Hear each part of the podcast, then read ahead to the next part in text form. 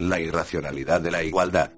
Volviendo a lo que ya se ha dicho al comienzo de este capítulo, detrás del pueblo, del cual hablan los demócratas, hallamos pues a los muchos, los cuales, y aquí estriba la diferencia, son comprendidos de manera igualitaria, en la medida que el reconocimiento de los jefes se pretende hacerlo decidir no por la calidad, sino por la cantidad, el mayor número, la mayoría del sistema eleccionista pero la cantidad puede ser un criterio tan solo en el supuesto de la igualdad de los sujetos, que iguala el valor del voto de cada uno. Ahora bien, el inmortal principio de la igualdad es aquello que puede ser refutado en mayor medida. La desigualdad de los hombres es algo demasiado evidente como para que se deban gastar palabras en demostrarlo. Basta tan solo abrir los ojos. Pero los adversarios, que concederán tal hecho, harán de ello una cuestión de principio, y dirán, es cierto que los hombres son desiguales, pero lo son de facto, no de jure. Ellos son desiguales pero no deberían serlo. La desigualdad es injusta, y no tenerla en cuenta, buscar en vez de ir más allá de ella, este es justamente el mérito del ideal democrático. Sin embargo, estas son apenas palabras. Tenemos en vez que de hecho el concepto de muchos es lógicamente contradictorio respecto del concepto de muchos iguales. Así lo formula en primer lugar el principio de Leibniz de la identidad de los indiscernibles, que se expresa así. Un ser que fuese absolutamente idéntico a otro sería una sola y misma cosa con este. Kant trató de refutar tal principio refiriéndose al espacio en el cual, según él, puede haber cosas iguales y sin embargo diferentes. Pero, aún prescindiendo de la incongruencia de transferir sobre el terreno espiritual lo que es propio solo del mundo físico, la moderna noción del espacio rechaza la objeción, puesto que para esta noción cada punto se convierte en un valor diferente asumido por la función del continuo cuadrimensional de Minkowski. En el concepto de muchos está pues implícito el de una diversidad fundamental de estos. Unos muchos que fueran iguales, absolutamente iguales, no serían muchos, sino uno. Querer la igualdad de los muchos es pues una contradicción en los términos. Lo sostiene a su vez el principio de razón suficiente, el que se expresa así. Para cada cosa debe haber alguna razón para que sea esa cosa y no otra. Ahora bien, un ser absolutamente igual a otro se encontraría privado de razón suficiente. Sería una duplicación totalmente carente de significado. De los dos de estos puntos resulta pues racionalmente fundado el concepto de que los muchos no solo son desiguales, sino que deben serlo también, que la desigualdad es verdadera de facto tan solo porque es verdadera de jure, que ella es real tan solo porque es necesaria. Pero formular la desigualdad quiere decir trascender la cantidad, quiere decir pasar a la calidad. Y he aquí que se justifica la posibilidad y la necesidad de la jerarquía, he aquí que el criterio de la mayoría se muestra como absurdo, que toda ley y que toda moral, que partan de presupuestos igualitarios, son antinaturales y violentas. Repitamos una vez más que son los superiores los que deben juzgar a los inferiores puesto que el carácter del error es el de no conocerse a sí mismo como error, pero el carácter de la verdad es en vez el de formularse a sí misma como conciencia de verdad conociendo al mismo tiempo al error como tal, de la misma manera que el carácter de aquello que es superior es el de formularse directamente como superior frente a los inferiores, convertidos en tales justamente en razón de esta postura de los primeros. La superioridad no debe reclamarse alguna sanción o reconocimiento, sino que debe fundarse únicamente sobre la directa autoconciencia de superioridad de aquellos que son superiores y se someten, en chanto superiores, a cualquier prueba. Por esta razón el denominado criterio de lo útil no puede ofrecer sostén alguno. Debería en efecto comenzarse diciendo qué es lo útil, en relación a qué cosa y a quién. Por ejemplo, también en un régimen democrático subsiste un margen de violencia, ¿cuál es la violencia propia de la autoridad constituida, la que implica un fisco, leyes civiles y penales, etc. Esta violencia no se la denomina tal porque se la reputa conveniente a la utilidad del mayor número. Pero ¿quién es el que define y justifica este útil, y quién fija pues los famosos límites entre legalidad e ilegalidad? Que la masa, en un orden racional de cosas, no pueda ser la que lo haga a causa de la inestabilidad y de la inferioridad de su capacidad discriminativa, ello ya ha sido demostrado.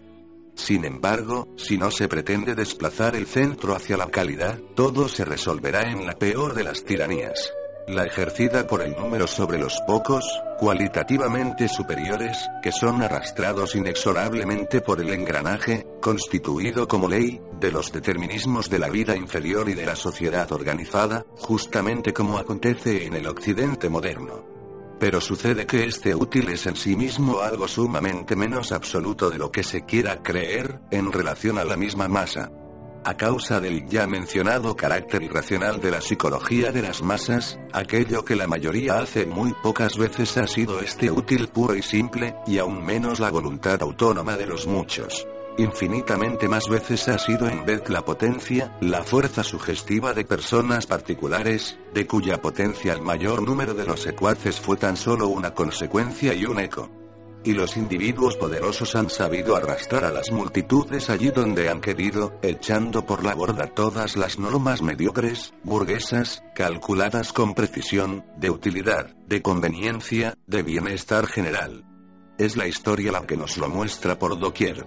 Encendidos por el entusiasmo de un hombre, por un símbolo, por una idea, millones de seres han superado las barreras de la prudente normalidad, se han sacrificado, han ardido, se han destruido. El democratismo sabe esto.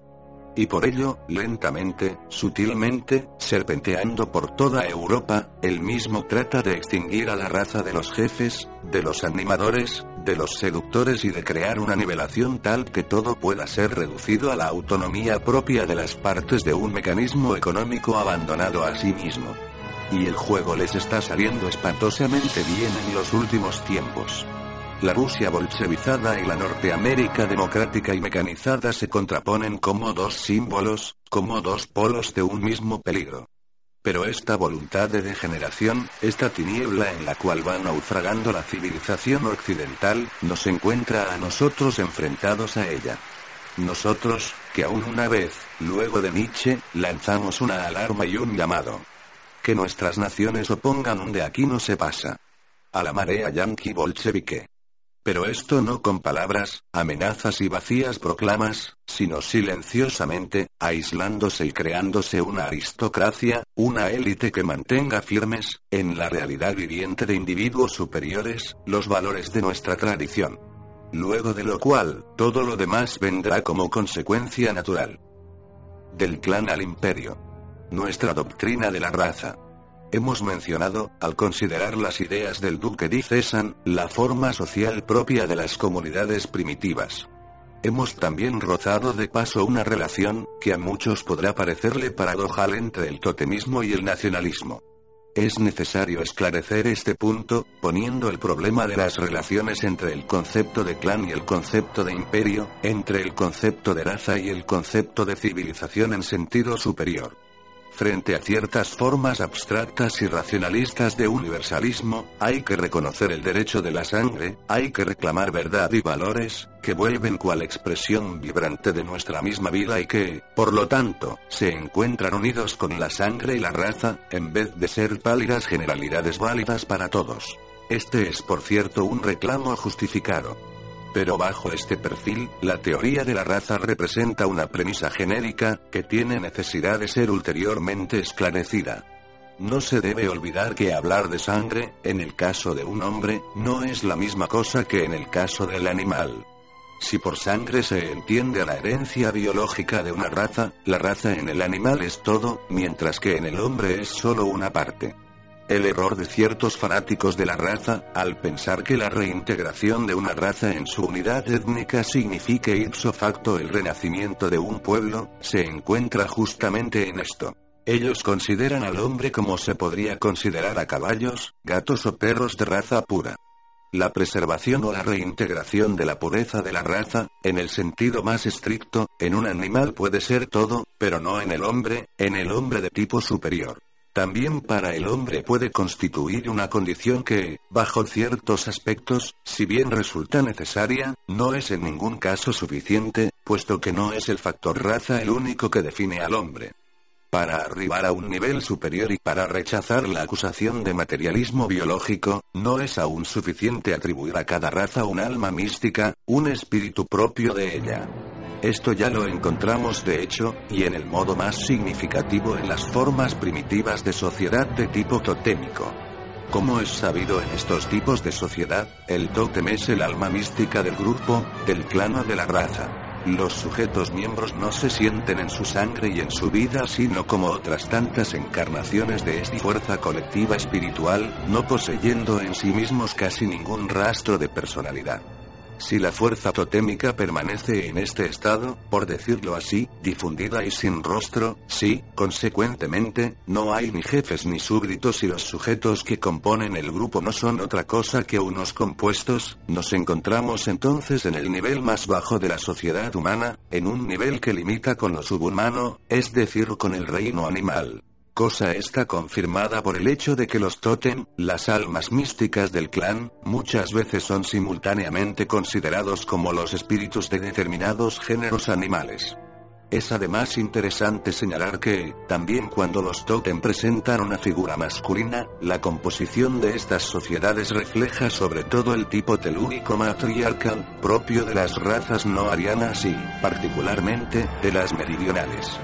El principio comunista juega aquí un rol decisivo.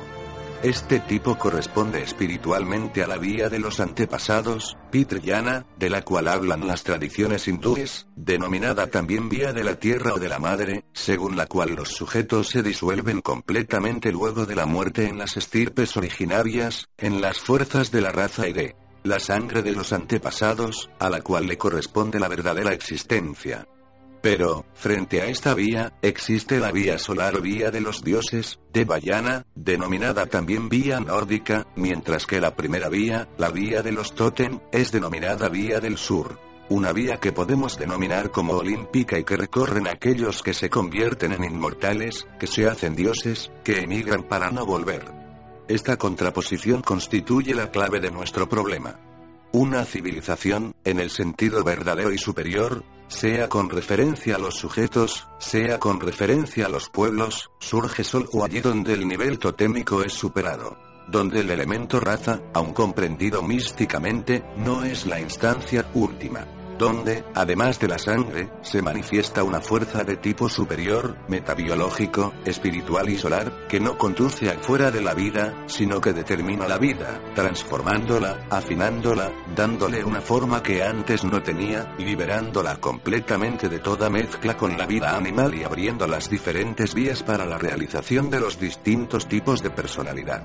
En este caso la tradición étnica no es destruida permanece exclusivamente una base que posee una tradición espiritual cual inseparable punto de referencia, y aquí, en orden a la relación entre el factor biológico y el factor espiritual, es el segundo el que debe servir de sostén al primero, y no a la inversa. Hemos dicho que esto vale tanto en referencia a los individuos como a los pueblos.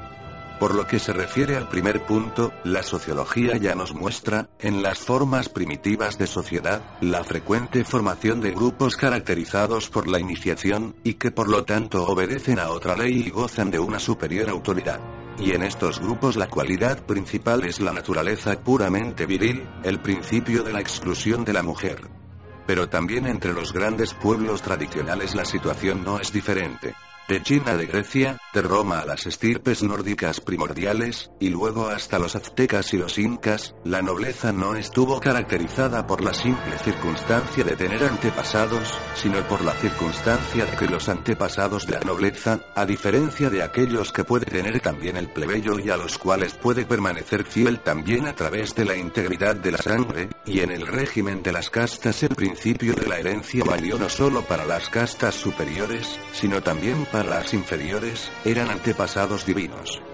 Los nobles tuvieron origen de semidioses, es decir, de seres que efectivamente habían seguido una forma trascendente de vida, formando el origen de una tradición en sentido superior, transmitiendo a su descendencia una sangre convertida et divina, y con ello también los ritos, es decir, determinadas operaciones cuyo secreto cada familia noble conservaba, y que permitían hacer retomar a la descendencia la conquista espiritual a la cual ellos en primer término habían arribado y a conducirla lentamente del virtual a lo actual.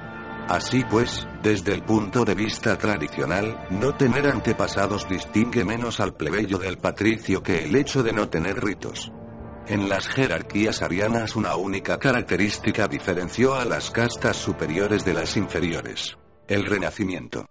El Arya ante el 9 Tra era el Nifya, es decir, el renacido.